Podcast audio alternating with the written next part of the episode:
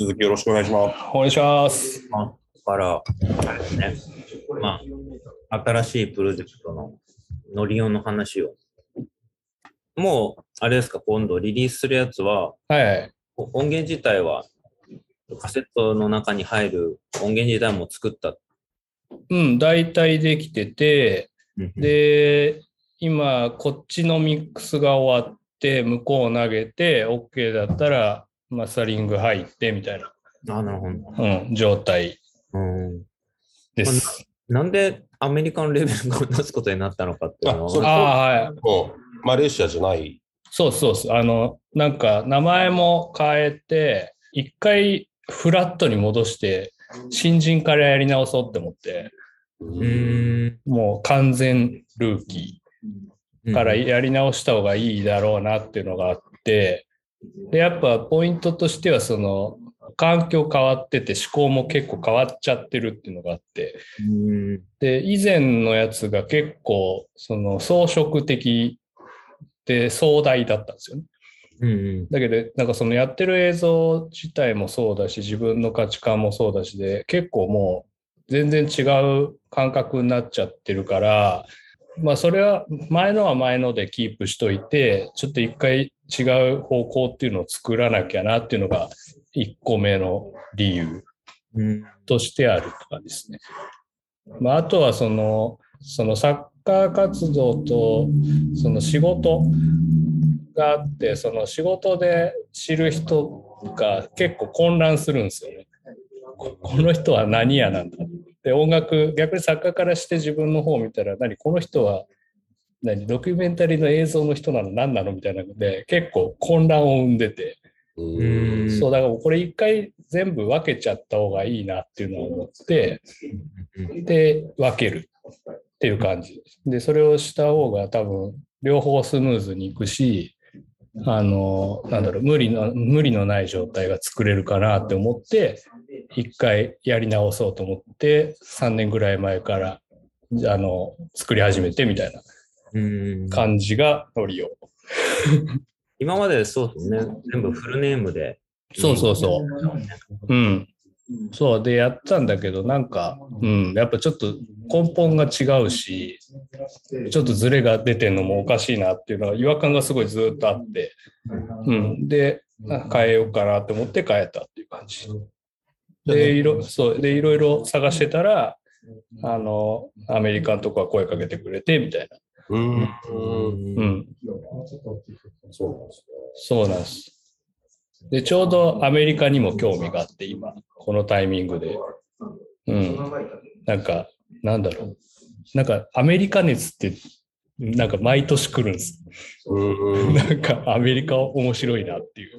うん。で、一回なんか関わってもみたいなっていうのもあって、うん。で、話も来たし、ちょうどいいかなっていうので、うん。うん。っていう感じ。はい。仕事でアメリカと関わるのは今回が初めて。アメリカのそういう会社とかレーベルとかっていうのは。そうですね。あの、友達の映像作家はいて、はい。彼、だいぶ前なんですけど、会ってんのも、でも、彼の感覚とか話もやっぱすごい面白くて、その、やっぱ聞いたことのないような感じだったんで、ずっと興味はあって、うん、ただやっぱ初めてですね。実際関わってっていうのは初めて。うん。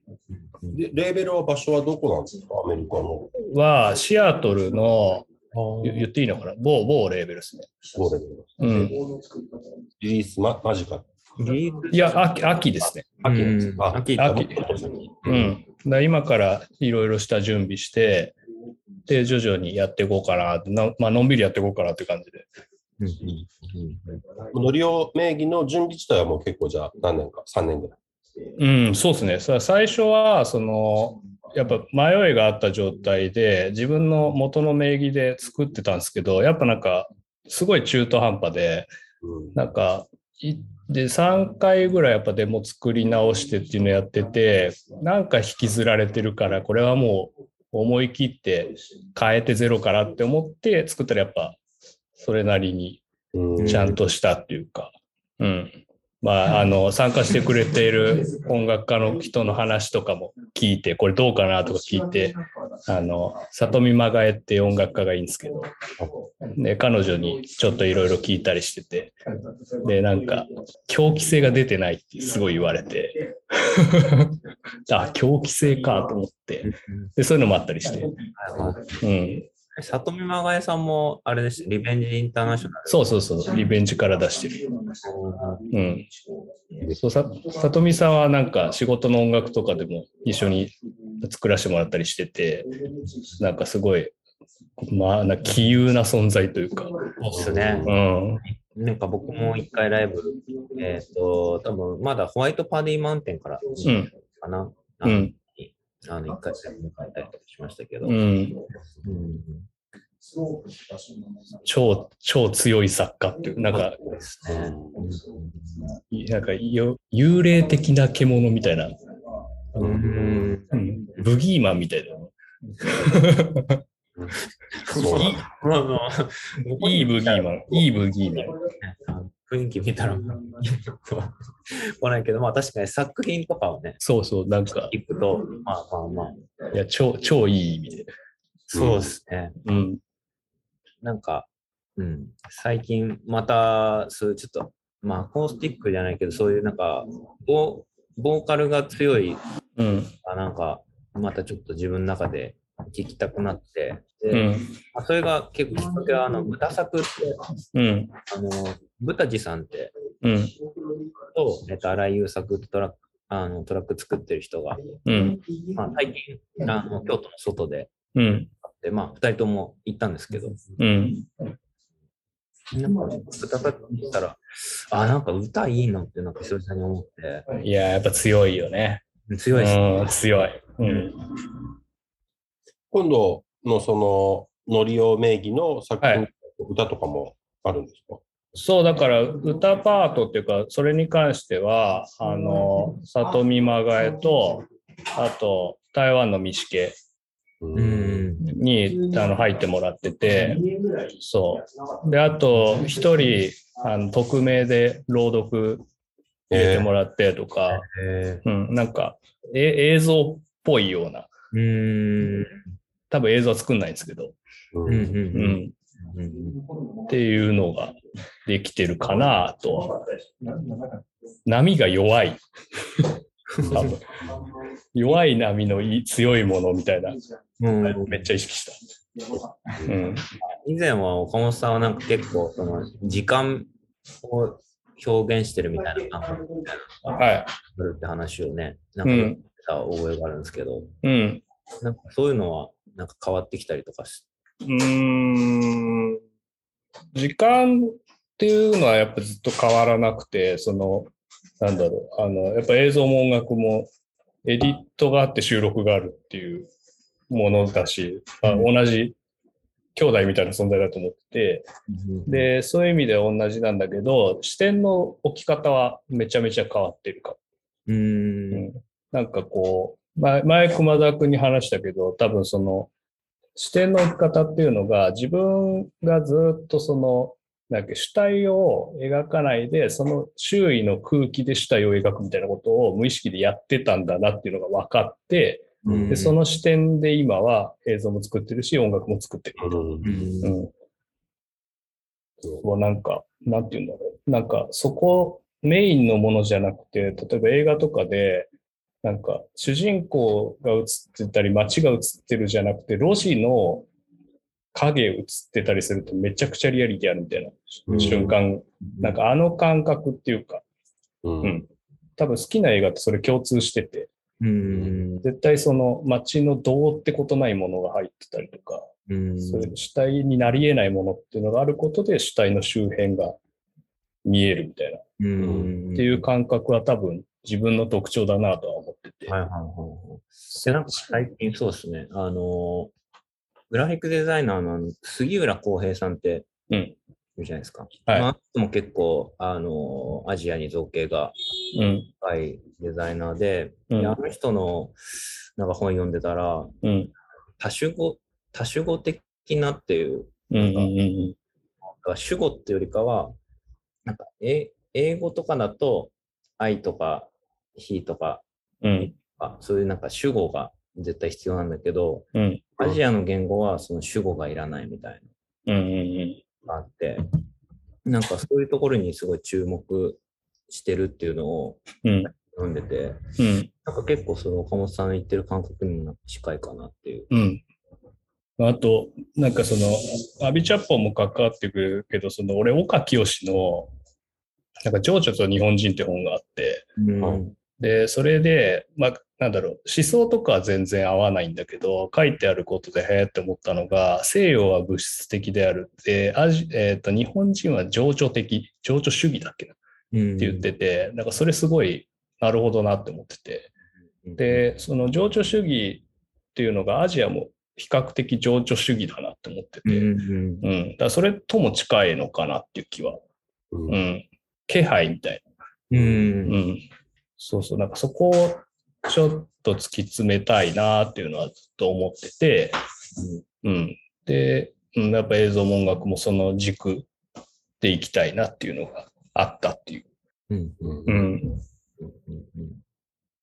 そうですよね。多分その、自己と他者っていう概念自体がやっぱりその、うん。的な捉え方とうん。違うそれぞれの宗教観とか、その時間から育ってきた感覚がやっぱりありそうですしね。ううんん。あとなんか、描いてるのは街なんだけど、その中に SNS とかも入ってくんじゃないですか。はいはいはい。うんってなってくると、例えば今、目の前に高崎の街があって、だけど、なんかメールの最中にクアラルンプールの話入ってきて、で、台北の話入ってきてみたいなんで、その、ごちゃ混ぜになる感覚があって、それは多分描きたい欲求があるというか、ずっとやっぱその中にいるから、うんうん、そのごちゃごちゃの感じ。うんバーチャルとリなんかリアルの狭間みたいな感覚っていうか、うんうん。なんかそこら辺が最近すごいぐちゃぐちゃしてて。う。うんん。多分そそケイオスみたいなものを、多分結構そういうのを理論的に突き詰めようとするのがどっちかっていうと西洋的ななのかなっていう。あ、そうかも。うん。それで良しとしてるのが、うん。なんか結構アジア的な感じうん。なのかなみたいな。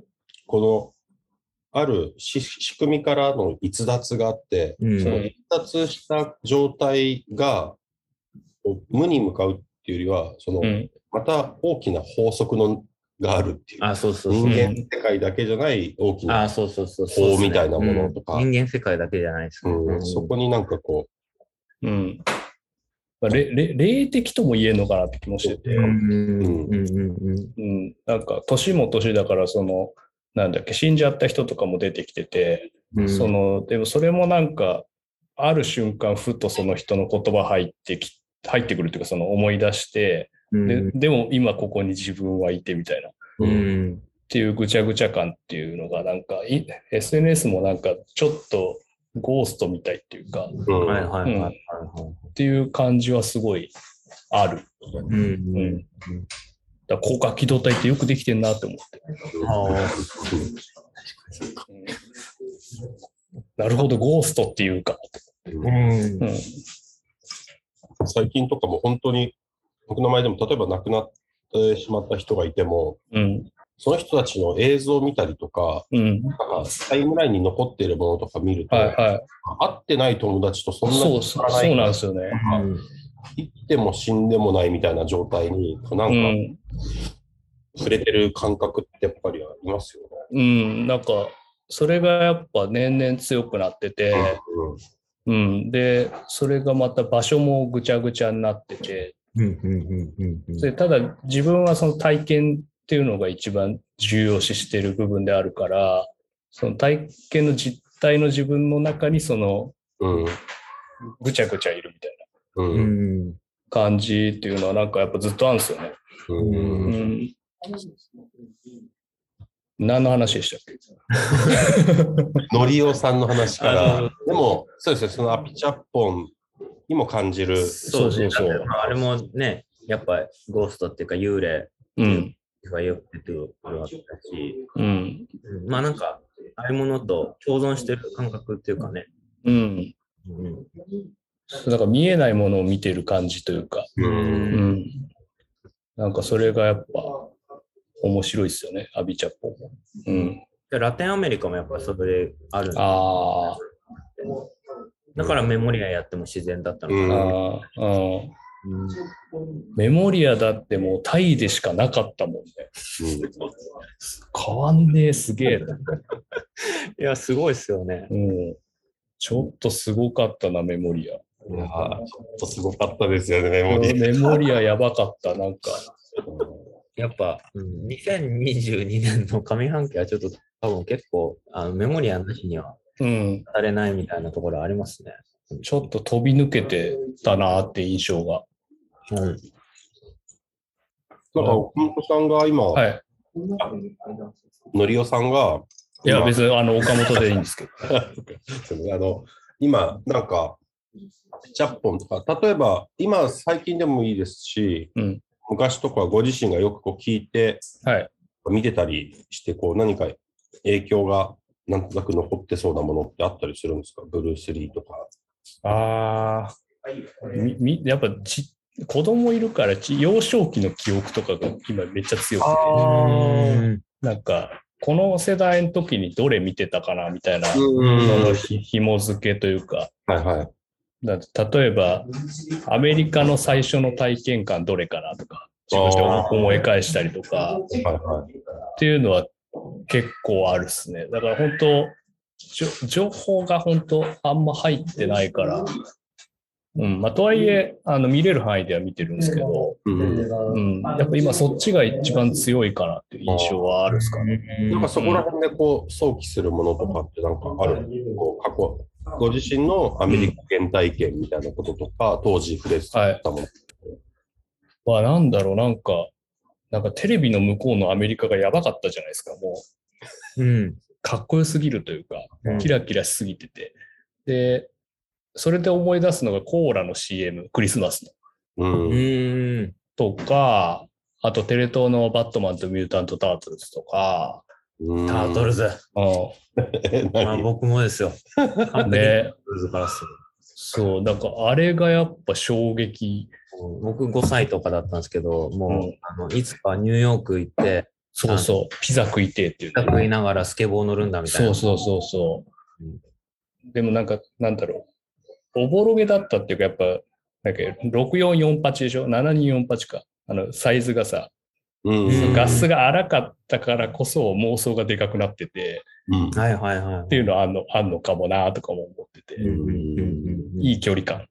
はいはいはいはい。うん二人ともやっぱりタートルズはあるんですか？タートルズはやっぱもう、はいっすね。めちゃくちゃでかいと思います、僕。うん。タートルズは狂ったように見てましたね、え僕だってあの、さ、あの、あの頃、すべてのエピソードのあのタイトル言えましたね。俺。あの、気持ち悪いんで、それ、それは俺ない。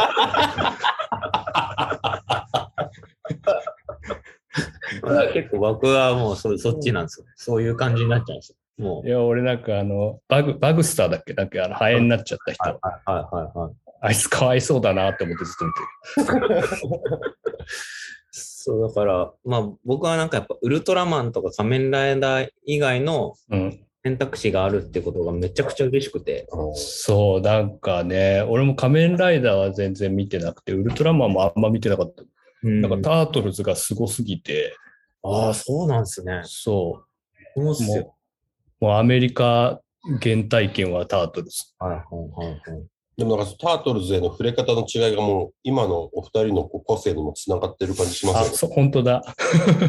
でもその時にだから性格が決まってるってことですね。よね。あ、本当そうですね。うん。だからタートルズのなんか本みたいなのがあって、それに全部なんか情報が載ってんすよ。うんうん。俺本とか買ってないもん、俺、あの、メカの方ばっかだ。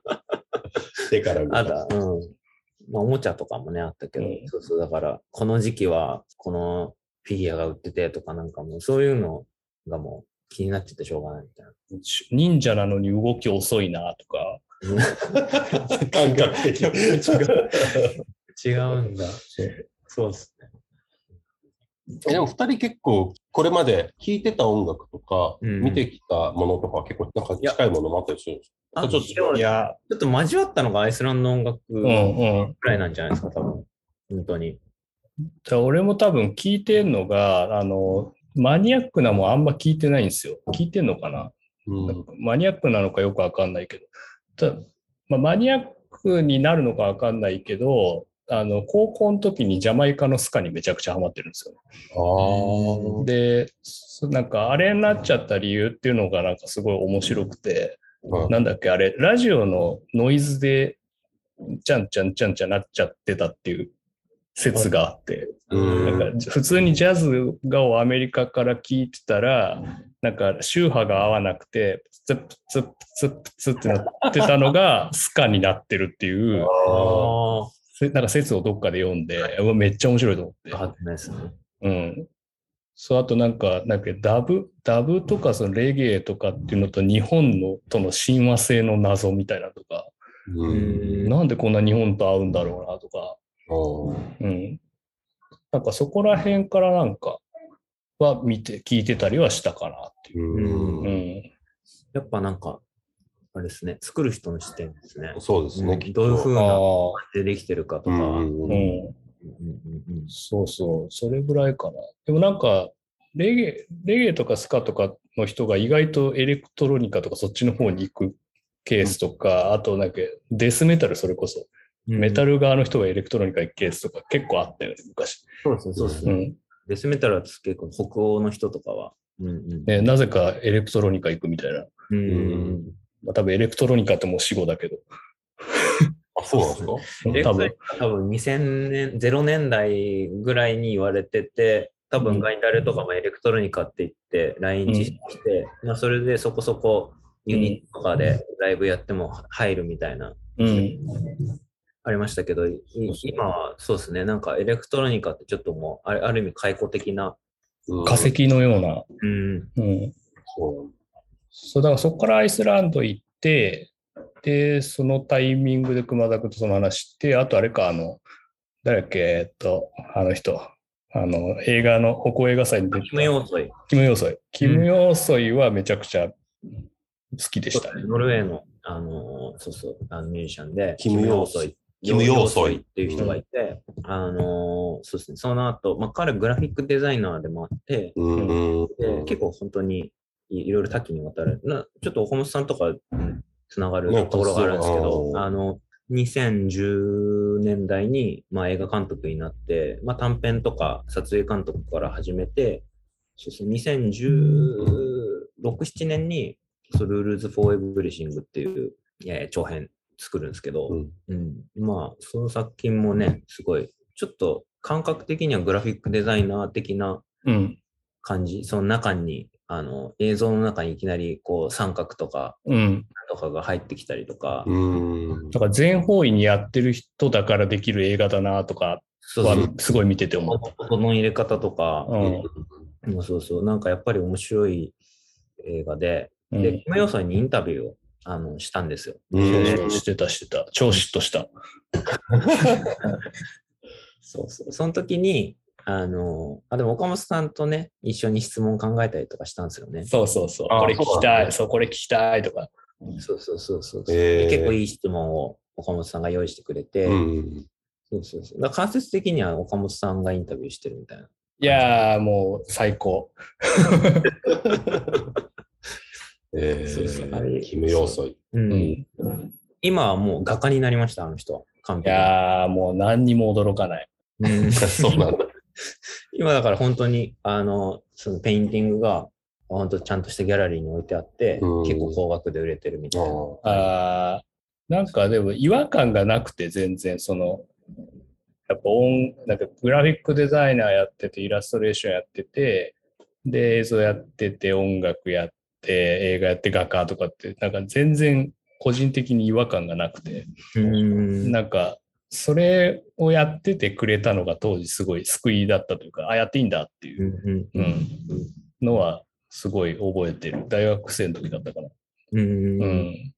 確かにね、あんまりこう職、職業的というか、こう、分野的にこう分けることもできるだろうけど、うん。表現したいっていう思いがあ複数のメディアが必要だっていうことは、あ、そうそうそうそうそう。うん、だってやっぱなんか、すごいどっちかにしろっていうのはやっぱ当時言われてて、うん、で、多分僕らの下の世代とかからそういうのはないんですけど、多分うちらが最後ぐらい、その、分けろとかどっちで行くんだとか、やっぱ一本のプロになれっていう考え方を結構言われて、で、で、なんかそれこそキム・ヨーソイさんとか高木正和さんとかっていう人がこう両方やってるみたいな人がいてくれて、ああ、いいんだなっていうのを思ったっていう記憶はあるっすよね。すごく。うん。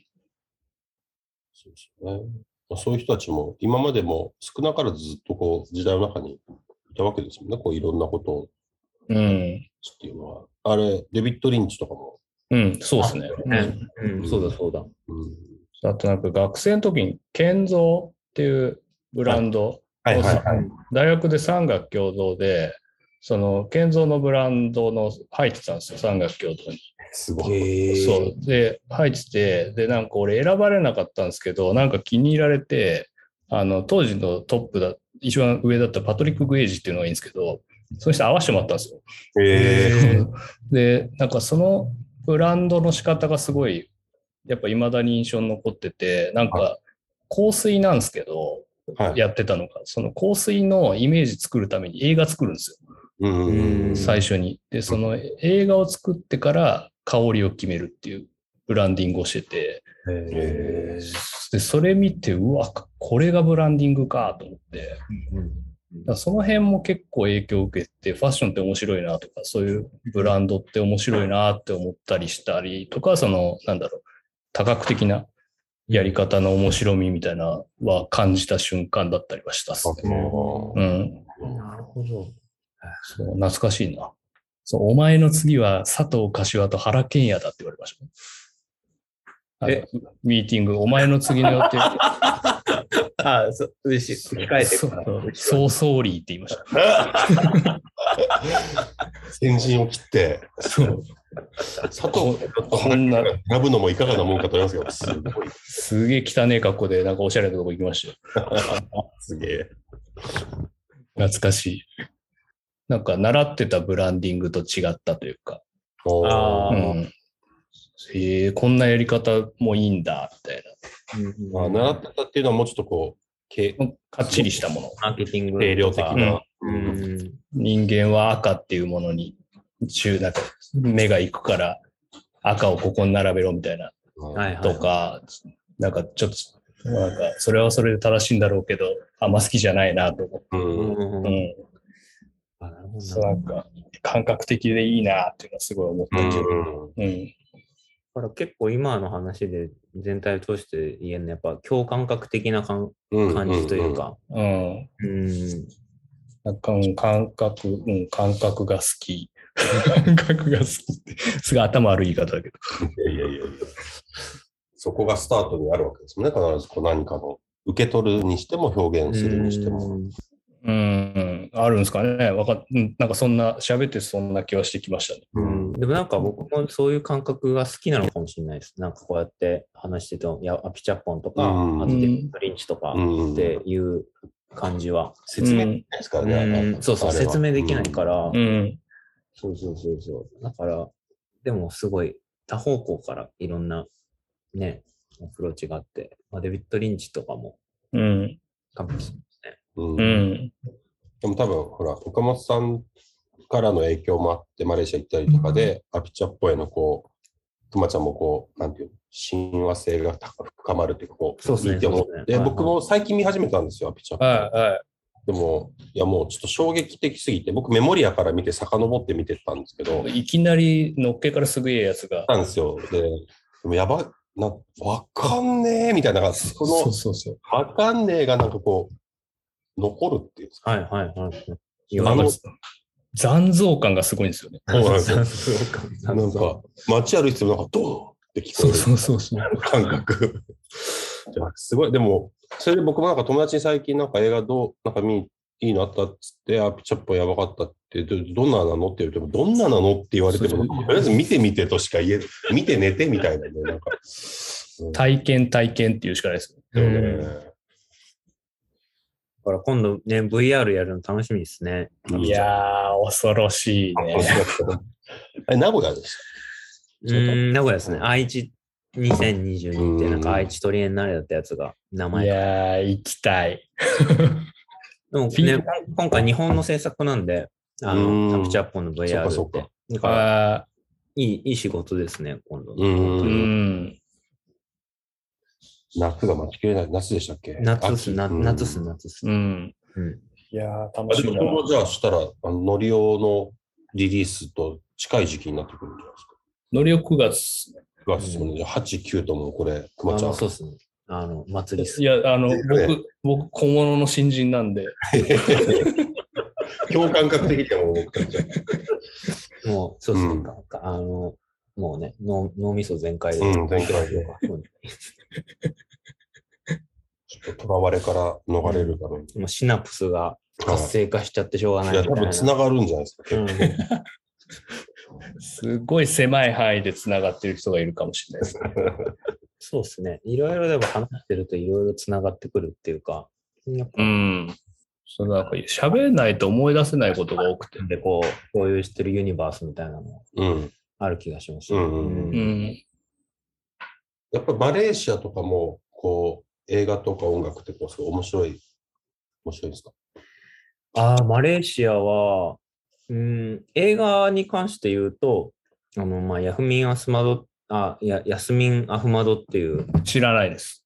監督いますけど はい、うん、でも、なんだろうな、今の話にはちょっとつながってこないかな。う。うんん。もうちょっとこう、あのーなんだ、人種間のその、あ、はいはいはいなんていうん。ですかあマレー系と、マレー系の男の子と、華僑の女の子の恋愛とか、これ、休みもらって、前、くまちゃんに教えてもらった気がするなかもしんないですね。女性の女性の、もう亡くなってるもう亡くなってます。はい10年ぐらい経つんですけど。あ、タレンタイムだ。あ、そうそう、タレンタイム。そうそうそう。まあ。あ、全然知らない。マレーシアの映画みたいです。あでも、あの、今の話には全然つながってこないですね。失礼しましたうんうんそうそうそう。まあ、普通にいい映画なんですけど、う。うんん。多分、僕のオールタイムベストの10には入ってくるような感じですね。でも、まあそれはマレーシア行ったことをきっかけにこう、やりに行った感じですかそれはもうたまたまもうもともと本当に、なんか本当にただただいい映画で。そうなんだ。なんですか、もうなんか、大切にとっておきたい思い出みたいな。感じですね。もうな見るたびに泣いちゃうんですけど、それは、本当に。それ怖えな。なんか映画館で号泣してんでしょ？熊沢くんが。あ、そうですね。2回ぐらい。声、声出して泣いてそうだよね。なんか。声させて泣かないです。いや、僕普段泣かないんで、だから、だからそうだから映画館ですげえ声出して号泣してそうだなって思って。あまあ、でも鼻水がすごいことになる。ああ、すごい鼻炎の人いるって思われてる可能性がある。いや、でも、タレンタイムはみんな泣いてるんです本当？本当に。なんかすごいんですよ。その、なんですかね、こう、なんかみんな人間一緒なのにみたいなのが、もう、うんうん、なんかこう、わーって出てきちゃうんですよね。ああ頭の中にマイケル・ジャクソンが流れてるけど、今確かに。今の言葉から言ったら確かにそう。完全に合唱してる。あまあ、完全に合唱してる、合唱してます。合唱してる映画なんだ。うんうんうんうんうんあの今の話の流れでもそうかそうかなんか本当に個人的な、うんあのすごい大切にしてる映画ですね。えー、よしよく知ってんな。いやいやいやまあでも、マレーシアって言ったら、でもやっぱね、ミューネストの、その、うんそう言ってた権利とか、うん。理科とか、うん。やっぱり、あの、まあ彼らを初めて見たのが日本ですね、バカントで。ああ、そっかそっかそっか。そうね。ケケンリーとかもめちゃくちゃマルチだもんね、今も。そうですね。うん。料理もするし、で舞台の、舞台の音楽もやってるしね。してるし、うん。瞑想もいやってるし、うん。ケンケンリーケン、ケントリーってか、ケントリーって書いてケンリーって言うんですけど、でめっちゃかっこいいし、ね、男前だよね。もうですよね。男の中の男。あ、本当に。その人も、かやっぱり華僑の方なんですか？あ、そうですね。あうん、のはずっすよ。うん。うんケンリーにマレーシアでそのばったり会った時に話しかけて緊張しました。うんあ、じゃあそう、見た目が一瞬怖いから。うんそうだめちゃくちゃいいやつなんだよね。岡本って言ったら、もう、ああ、みたいな。でそれで誰だって言われたら俺どうしようって一瞬思うんですよね。そう、だからフリカもね、かっこいいしね。うん。うん。あの二人は、やっぱりちょっと、うんうん。才能がずば抜けてますね。うん。ちょっとね、やっぱ、うん。あの二人はすごい、本当長い付き合いだから、うん。うん。なんか、いまだに、ふとした瞬間に短文のメールが来たりしてて、うーん。どうしてんだみたいうん。な。うん。なんか、岡本さんの同志って感じがすごい、岡本さんの、そのマレーシアで岡本さんの話するときも、うん。もう、なんかやっぱり、そうそうそうそう。うん。そういうつながりが見えたんですね。な、長いしね。うん。うん。それで言うと、アンディ・オットもやばいけどね。あー、アンディ・オット、はい。うんアンディオット同じレーベルの。えっと、その人は違うんですけど、あの、ハンブルグ、ドイツの。あで、なんか、なんだっけ、チェロの棒ってあるじゃないですか。あ。はいはいはい。あそこにシンセサイザーついてて、あ、シンセサイザーじゃない、なんか、何がついてんだっけ、あれ。センサーだ。うーん。で、なんか、フル角度でエフェクトつけるみたいな。うんうんうん。で、なんか別にそのギミックはあるんだけど、そのギミックご利用しじゃなくて全然。うーん。そう、なんかそれ、アンディはなんか PV 作るので仲良くなって、へえ。そうそうそう。で、今もつながりがあって。あ、この方の、そミュージックビデオ作ったんですか？そうなんですよ。そう、なんか FS ブラムっていう人はい。と、あの、アンディが一緒に組んでた時の PV2 本作ってて、あそうなんですね。そうそう。で、なんか、アンディが特に仲良くて。今なんか、あ、今でもパフォーマンス側だよね。その、多分、えっ、と、演奏もするけど、アート側というか、メディアアートっぽいこともやってたりとか。う。うんん。あ過去に京都に滞在してアルバム作ったりもしてたみたいです、あ、そうそうそうん。へえ。多分ね、な名前的には多分 FS ブラウムの方がう。うん。有名。ビッグネームですけど。うん。うんうん。そう、ウルトラマンのフィギュア持って、ドイツ持ってったらめちゃくちゃ喜んでくれた。ね そう、あの、うん、だからその、やっぱなんか周りの人が面白いから、つながってる人の現況をずっと見てる感じ。あんまりなんか国とかいう単位じゃなくて、っ。ていう感じがしますね。そこそこ。うんうんそういうことケビン・フィリップスもだしね、あの、だえースーパーダークタイム、うんうんあの、ネットフリックスの、日本だとなんていう映画だっけ？あの、ムームの、ムームってアイスランドのバンドの PV とかも撮ってて、えー、そう、その人もなぜかし知り合いで、僕らと僕らのあ、夢そうそうそうそう。それも映像化け物ですよね、本当に。えーうんそうなんだ。あ、はいはい。ケビン・フィリップス。うん、あ、このか監督の方なんですね。監督です。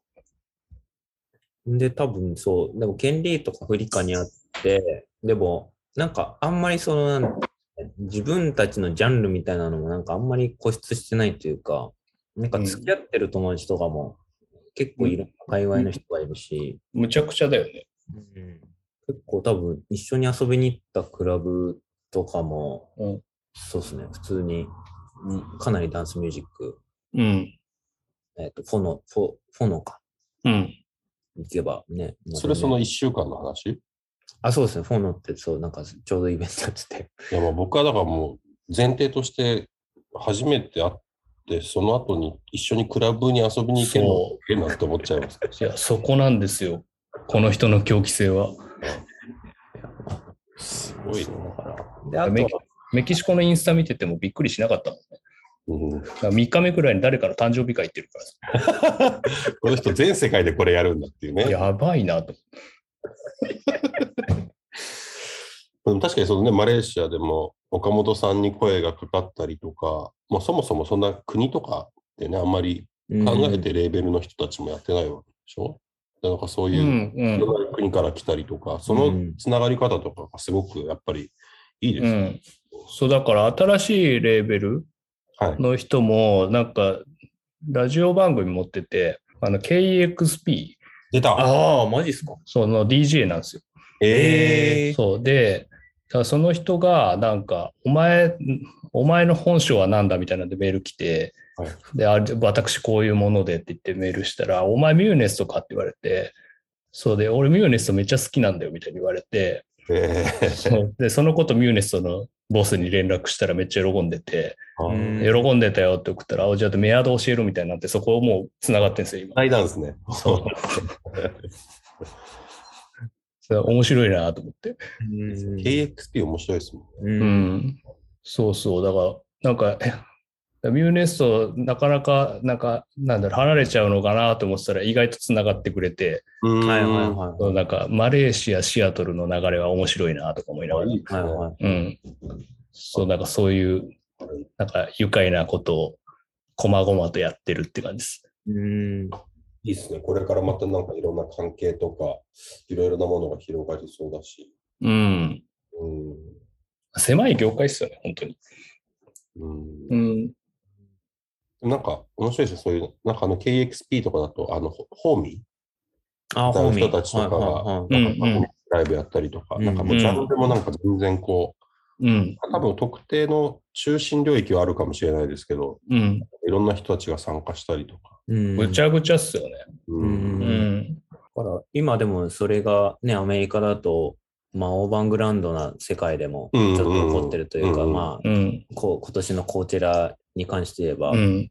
88ライジンうグが、んうんうんうん。ねあのそういうショーケースやりやったりとか、うん。アジア勢っていうのがね、うんうん。こうまた違うステージにそうそうね。来てるっていう。映像の領域でもね。うんま。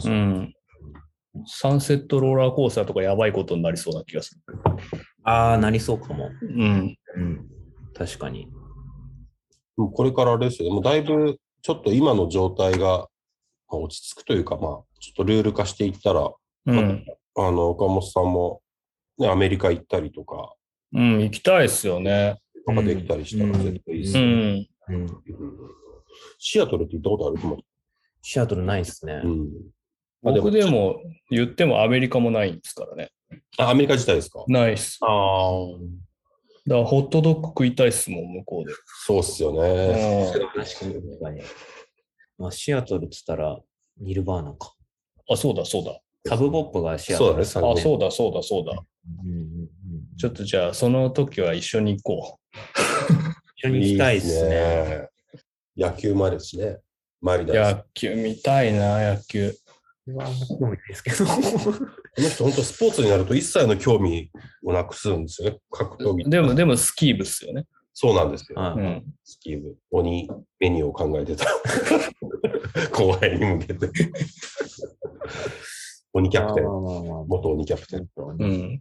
そう、なんかだんだんこうで行けるようになるといいっすよね。まあでもなんか、今、あの、イギリスのダンサーの友達が帰ってきてて、ああ、そうそう。で、聞いたら、なんか入国の時に特になかったって言ってて、あだ入るのはやっぱ大変で、戻るのはすげえ簡単って言ってあ、そうなんですね。て、うん、やっぱ日本帰ってくるのがちょっと大変だっていうのは言ってて、ああ、なるほど。うん。まあでも徐々に元に戻るんじゃないかなって気は。うん。そううん。ね。うん。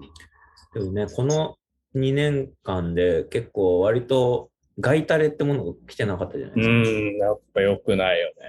うん。うん、面白くない。う。うんん。だからあの、なんだっけ、村田がボクシングではいはい。ゴロフキに連れてか来てくれた時とかはもう激烈テンション上がったんだよ。はい。一回延期になっちゃってね。そう、わかる？まあでも話やっぱりちょっとずれちゃうかもしれないですけど、まあ僕もちろん村田も好きですけど、やっぱりはい。もともとゴロフキン大好きなんで、やばいっすよね。トリプル。うん。はい。で、やっぱりそれでし 試合でね、日本、ちょっと俺トイレ行ってダメダメダメダメ。何言ってん 聞きなさい、最後まで。じゃあ、それで、あの試合やるんですよ。はいはいで、中継が、あれ、確か、あの、日本だと Amazon プライムでやってて、そうそうそうそう。もいろんなこう、例えば FOX スポーツとか、いろんなところが中継するんですよ。それぞれの海外の曲が ESPN とか。とかね。そうそう。はいはいで、そうすると、海外のあの収録バージョンも後ほど YouTube とかで見れるんですよ。ああ。そうすると、海外のボクシングの実況って結構もうみんな元世界チャンピオンとか、喋るの上手い人たちがこう実況席とか解説にいるので、コメンテーターうん。すっごい中立でやるんですよ。自分の国の選手がと、例えばアメリカ人がアメリカ対ロシアで戦ってても、別にアメリカ人応援してる絶対しない。うんああ、なるほど。なんかもう日本だともう村田行けみたいな。そうそうそうそこれは村田が取ったでしょ。その日本の選手をすごい偏った応援ししながらみんなが、なるほど、なるほど。もうあれが本当に嫌で。う。そうだでも昔プライドとかの時は結構海外スターいましたからね。そうですよね。ああそうそう。あの、そうだこのそう、ヒョードルとか、ノゲーラとかね。僕は、僕はハリトーの方が好きだったんですけどね。これ、そう、これやるとちょっと熊崎がどんどん落ち込んでいくので、そっか、プロレスを好きなんですよね。大好きですね。これ、プロレス界がやっそうですね、やりたいですね。まあ、あの、僕も、メキシコルチャリブレそうだよ。絶対その文化楽しそうじゃん。いや、でも、あの、WWE は見てた。あ、そうんそれがだけ見てるっていうのがめちゃくちゃカオスですけどね。日本は見てないってことですよ。新日全日。あ見てないですね。なんか、中学の時になぜかこう、ハマって見てましたね。うん WWE は。なんだろう、アメコミの延長みまあたいな感確かにじで見てました、僕は。いやちょっとその回もぜひ呼んでいただきたいですね。熊沢君が OK 出してくれなさそうなんですけど。いや、でも学びたいです。あ、僕がプロレスを学ぶみたいな回にします。あ、でも俺も言ってもそんな詳しくないですよ。でもプロレスに限らず、あれです結構格闘技全般を好きなんですか？まあ、すごい、すごい好きです。いうんやっぱフィジカルの人なんですでそうですね。よね。や、なんか国際色があって面白いじゃないですか。なんかいや、オランダ骨太いな、みたいな。今だとね、あの、アジアでも、あの、ワンとかワン、うん、いい。あれはだからシンシンガポール？シンガポール。で、ワンのロシア勢が強くなった理由とかめちゃくちゃ面白いですけど、えどうどういう理由なんですか？結局なんかタイとロシアが L- LCC かなんかでつながってて、はいはいはい。だからこう行き来がしやすいから、タイのジム行って強くなって、まあ、ムエタイとか学んだのがシンガポール進出してってるみたいな話とか。あじゃあ、その地政学的にこう、そうなんですよ。学問です、もだから、次のビジネス考えるときに、参考にした方がいいのはプロレスだってすごい。そうもう格闘技だってあの言ってましたもんね。う。そう、ずっと見てた。ビジネス書として読んでましたね。ああ、なるほど。どこに団体ができて、どこにジムがあって、で、そこのジムがこういう流れで、今アメリカが最強の中でどういう陣地を取っていくかみたいな。ああそうやって見るの面白そうですね。めちゃくちゃ面白いです。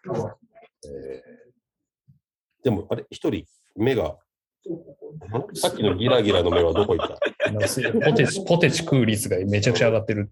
うんポテチ食ってんじゃん。いそうそう。大学でやりたいな、それ。いですね。なんかその大学の戦略を考えるみたいな。はい。U, U インターの曲流して入りたいです。工場の時点でほとんどやりたいこと終わるって。で にっこりして帰るっていう。いやー、楽しかった。